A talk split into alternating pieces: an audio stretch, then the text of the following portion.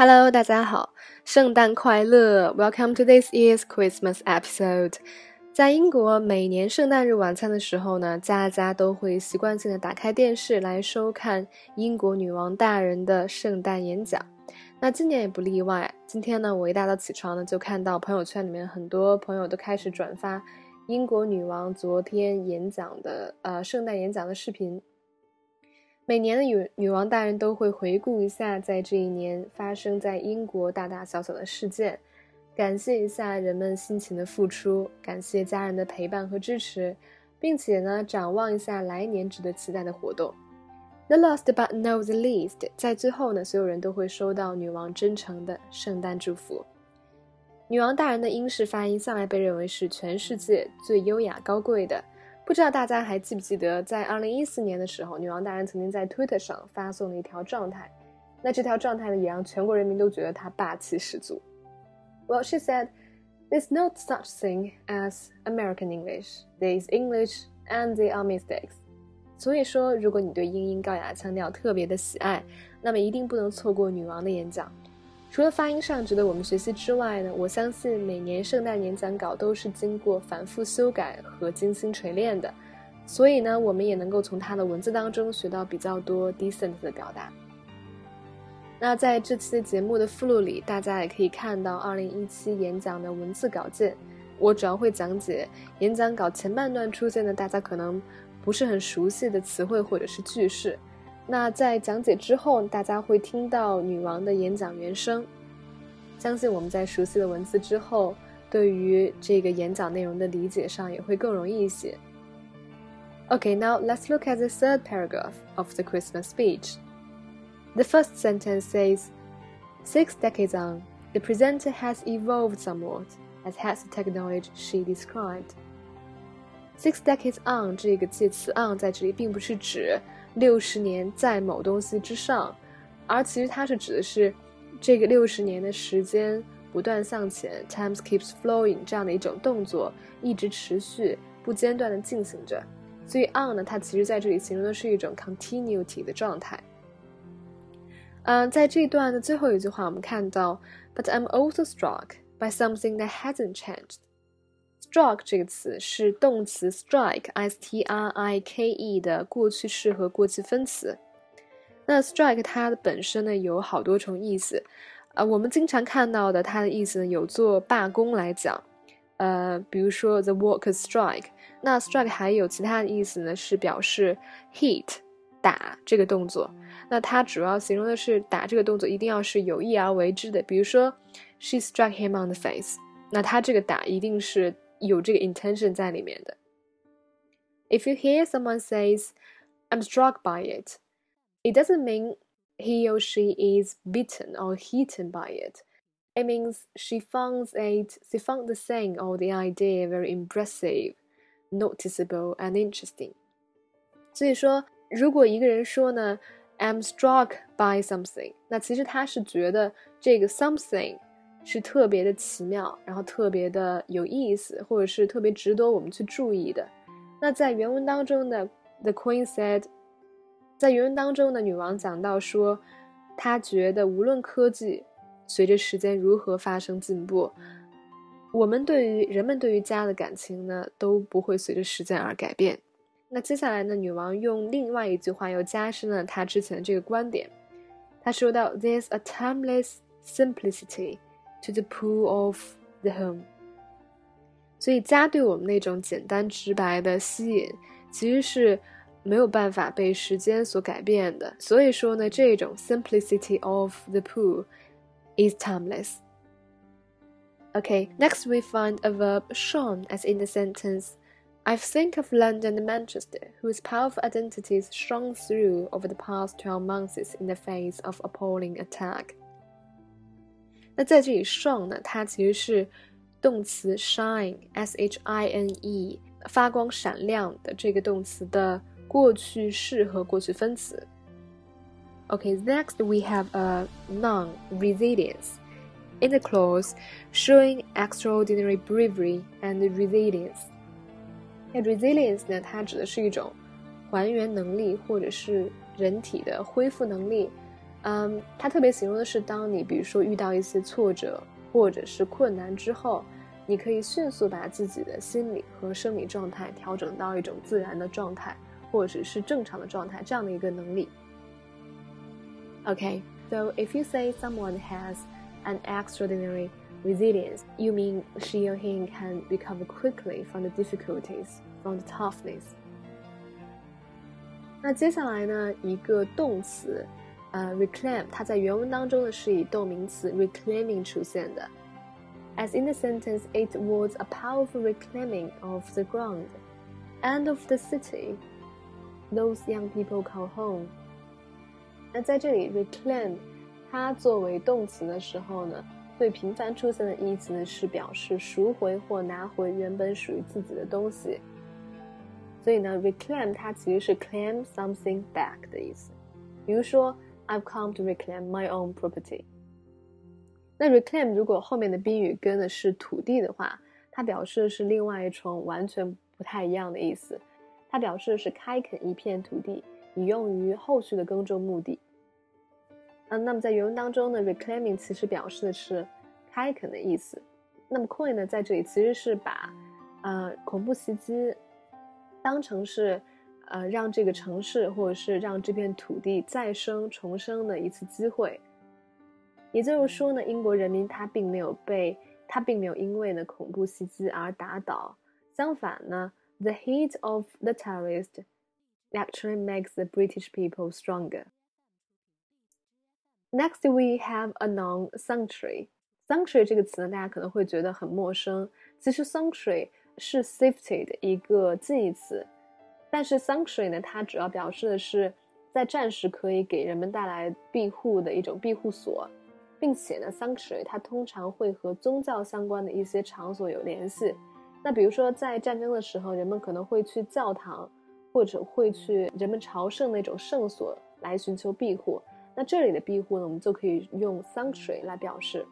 呃，for example，we can say people seek sanctuary。in the church，就是表达这重意思。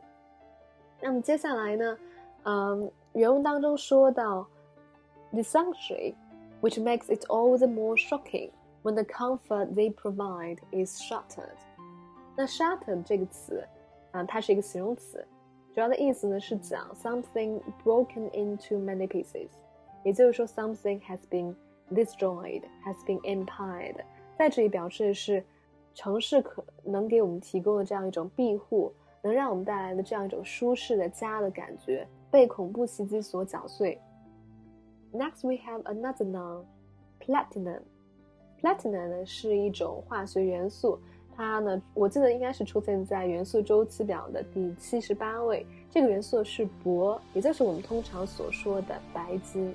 在这里，女王其实用 platinum 这个词来形容她和。菲利普亲王长达七十年的婚姻，so the platinum for a seventy wedding anniversary. Okay, now let's listen to the Queen's Christmas speech. Sixty years ago today, a young woman spoke about the speed of technological change. She presented the first television broadcast of its kind. She described the moment as a landmark. Television has made it possible for many of you to see me in your homes on Christmas Day. My own family often gather round to watch television, as they are at this moment, and that is how I imagine you now. Six decades on, the presenter has evolved somewhat, as has the technology she described.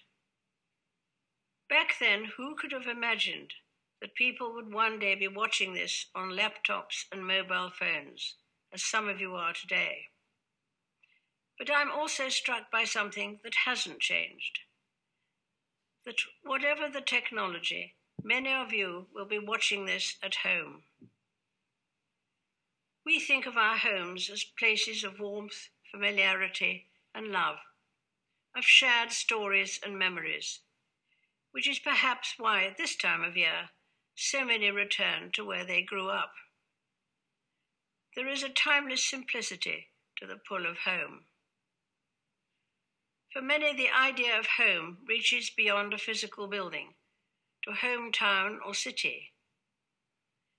This Christmas, I think of London and Manchester, whose powerful identities shone through over the past 12 months in the face of appalling attacks. In Manchester, those targeted included children who had gone to see their favourite singer. A few days after the bombing, I had the privilege of meeting some of the young survivors and their parents. So you come especially for the concert, did you? Yeah. Mm-hmm. For the birthday present. What was it? All right. Very scary. Very wicked Mm. and, uh, to, to target that sort of thing. Yeah. You know. Yeah, it's uh, awful, but uh, hopefully they'll mend. Yes. uh, we'll get But it's very interesting how everybody has united, haven't they? Yeah. Uh, it's been amazing, really. I described that hospital visit as a privilege because the patients I met were an example to us all, showing extraordinary bravery and resilience. Indeed, many of those who survived the attack came together just days later for a benefit concert. It was a powerful reclaiming of the ground and of the city those young people call home. We expect our homes to be a place of safety, sanctuary even, which makes it all the more shocking when the comfort they provide is shattered. A few weeks ago, the Prince of Wales visited the Caribbean in the aftermath of hurricanes that destroyed entire communities. And here in London, who can forget the sheer awfulness of the Grenfell Tower fire? Our thoughts and prayers are with all those who died and those who lost so much. And we are indebted to members of the emergency services who risked their own lives this past year saving others. Many of them, of course, will not be at home today because they are working to protect us. Reflecting on these events makes me grateful for the blessings of home and family and in particular for 70 years of marriage. I don't know that anyone had invented the term platinum for a 70th wedding anniversary when I was born. You won't expect it to be around that long. Even Prince Philip has decided it's time to slow down a little, having, as he economically put it, done his bit. But I know his support and unique sense of humour will remain as strong as ever as we enjoy spending time this Christmas with our family and look forward to welcoming new members into it next year. In 2018, I will open my home to a different type of family, the leaders of the 52 nations of the Commonwealth, as they gather in the UK for a summit. The Commonwealth has an inspiring way of bringing people together be it through the Commonwealth Games, which begin in a few months' time on Australia's Gold Coast, or through bodies like the Commonwealth Youth Orchestra and Choir, a reminder of how truly vibrant this international family is. Today, we celebrate Christmas, which itself is sometimes described as a festival of the home. Families travel long distances to be together volunteers and charities, as well as many churches, arrange meals for the homeless and those who would otherwise be alone on Christmas Day. We remember the birth of Jesus Christ, whose only sanctuary was a stable in Bethlehem. He knew rejection, hardship, and persecution. And yet it is Jesus Christ's generous love and example which has inspired me through good times and bad. Whatever your own experience is this year, wherever and however you are watching, I wish you a peaceful and very happy Christmas.